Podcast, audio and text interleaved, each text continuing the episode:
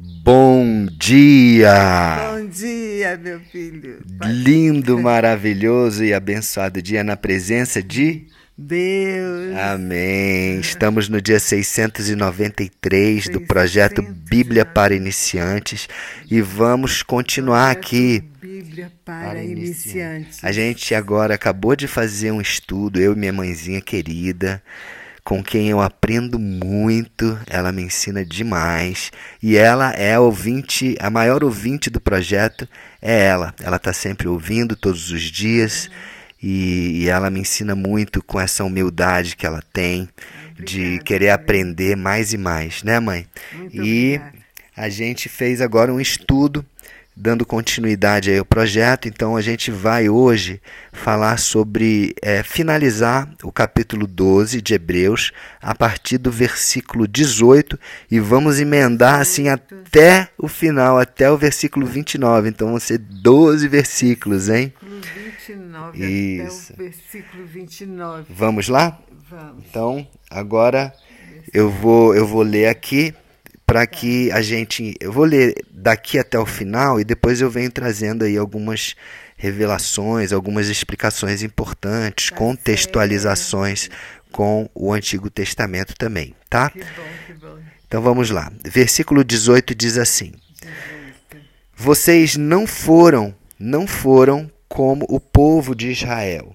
Vocês chegaram perto de uma coisa que se pode tocar.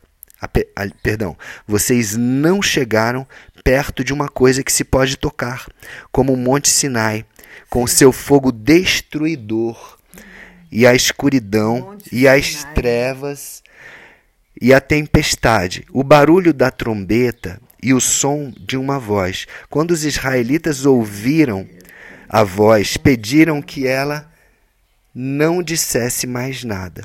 Tudo isso aqui está se rep- rep- reportando a, a- a- ao tempo no Êxodo, né? Êxodo capítulo 4, quando Moisés subiu ao Monte Sinai e, e as pessoas tiveram que ficar ali porque senão elas seriam consumidas, né? Seriam diz assim, ó, se você quiser depois você pode ir lá em Êxodo, é, capítulo 19, perdão, 19 e 20, retrata essa passagem, tá certo? Quando os israelitas ouviram a voz e pediram que ela não dissesse mais nada, a voz de Deus, como trovão, pois eles não podiam suportar a ordem que dizia, Deus dizendo lá de cima, até um animal, se tocar o monte, deverá ser morto a pedradas. O que estavam vendo era tão terrível que Moisés disse: Estou tremendo de medo. Isso está lá em Deuteronômio. Isso está lá em Deuteronômio 9,19. Aí no versículo 22 continua assim: Pelo contrário, vocês chegaram ao Monte Sião. Olha só, ele está fazendo aqui uma contraposição. Ele está dizendo que, por mais que a gente não tenha tido essa experiência como os israelitas tiveram lá no passado com Moisés, nós tivemos outra experiência. Olha que experiência a gente teve. Versículo 22. Pelo contrário, vocês chegaram ao Monte Sião, não ao Monte Sinai. Ele tá, olha só a contraposição. Vocês não estiveram lá no Monte Sinai eh, ouvindo a voz eh, terrível de Deus falando que até um animal que chegasse perto, subi- subisse, passasse dos limites seria apedrejado. Não, vocês chegaram ao Monte Sião e à cidade do Deus vivo, a Jerusalém celestial. Olha só, gente, com os seus milhares de anjos. Vocês chegaram à reunião alegre dos filhos mais velhos de Deus, isto é, aqueles que têm o nome deles escritos no céu. Uau! Vocês chegaram até Deus, que é o juiz de todos, e chegaram também aos espíritos dos que são corretos e que foram aperfeiçoados. Vocês chegaram até Jesus. Uau! Vocês chegaram até Jesus, que fez a nova aliança e que borrifou o sangue, que fala de coisa muitos, coisas muito melhores do que o sangue de Abel. Olha aqui ele fazendo também um, um, contrapeso, uma contraposição entre o sangue de Jesus e o sangue de Abel. Lá em Gênesis 4 diz que o sangue de Abel clama por justiça, né? O sangue do justo Abel que fez uma oferta que agradava a Deus e foi assassinado pelo seu próprio irmão Caim por inveja. O sangue dele clama. Olha o poder de um sangue. Imagina, se o sangue de Abel tem o poder de clamar por justiça, imagina o sangue de Jesus. O próprio sangue daquele que não pecou, Cordeiro Santo que veio para nos salvar, tirar o pecado do mundo, que clama por justiça, que clama por salvação, que nos chama à sua presença. Uau! Versículo 25: Portanto, tenham cuidado e não recusem ouvir aquele que fala através do seu sangue. Detalhe: aqueles que recusaram ouvir a pessoa que entregou a mensagem divina na terra não puderam escapar. Por isso, muito menos escaparemos nós se rejeitarmos aquele que lá do céu nos fala. Então ele está falando: se as pessoas lá atrás não, puseram, não puderam escapar de uma pessoa que entregou a mensagem divina na terra, ou seja, Moisés, não puderam escapar porque é, desobedeceram a Moisés, ou seja, desobedeceram a Deus que falou por meio de Moisés. E imagina nós se rejeitarmos aquele que fala lá do céu. Quem é? Jesus. Jesus. Então temos de ter muita seriedade, temos de ter muito cuidado, gente, para a gente não desprezar as palavras de Jesus que morreu por nós. Naquele tempo, a voz de Deus fez com que a terra estremecesse, mas agora ele prometeu isso: mais uma vez farei com que trema não somente a terra, mas também o céu. Uau! Gente, a gente tem que estar tá, é, atento, vigiando aquilo que Jesus falou em Mateus capítulo 24, Marcos capítulo é, 13 e Lucas capítulo 21.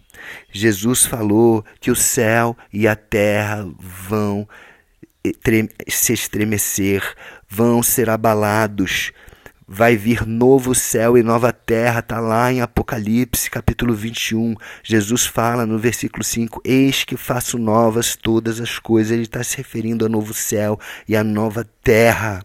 E isso vai acontecer em breve. E ele está falando aqui: mais uma vez farei com que trema. Mas agora não somente a terra, vai tremer também o céu. Naquele tempo lá atrás tremeu a terra, a terra estremeceu, as pessoas ficaram com medo, o trovão, a voz do Senhor como trovão, né? E nós precisamos entender que muito em breve coisas muito mais fortes e muito mais aterrorizantes vão acontecer. Isso é para que a gente fique com medo? Não. Temos de ter temor de Deus, mas não sentir medo, nós temos que estar vigiando, preparados e fortalecidos, porque nós vamos passar por tempos e por situações que nunca a terra passou. Isso está lá em Apocalipse, tá, gente? Versículo 27. As palavras, mais uma vez, mostram bem que as coisas criadas serão abaladas e mudadas, para que as que não podem ser abaladas continuem como estão. As terras vão ser abaladas, vai ter novo céu, nova terra? Vai. Mas aquelas que não podem ser abaladas, que são as forças espirituais de Deus, os anjos, né? Deus, os querubins, toda, a, a toda essa, é, é, essa parte que vem de Deus. O amor de Deus não pode ser abalado e isso vai continuar como está. Amém? Nós seremos revestidos de um corpo incorruptível. Versículo 28. Por isso sejamos agradecidos, pois já recebemos um reino que não pode ser abalado. Uau! Esse reino é a Nova Jerusalém. Nada pode abalar esse reino. Nós estaremos com Jesus por mil anos. Eu e você. Espero que você também esteja neste reino, neste milênio que está em breve e depois deste milênio, pela eternidade, pelos séculos dos séculos. Amém.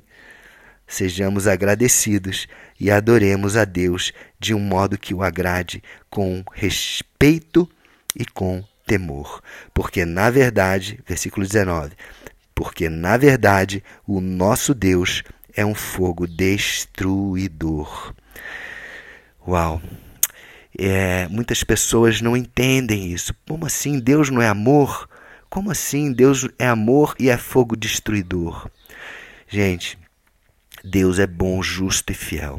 A justiça de Deus ela vai vir e quando a justiça vier, muitos serão destruídos e serão lançados no lago de fogo e enxofre, juntamente com aquele ao qual essas pessoas decidiram acreditar. Né? Você tem uma decisão de acreditar e seguir a Jesus ou acreditar e seguir nas mentiras do inimigo.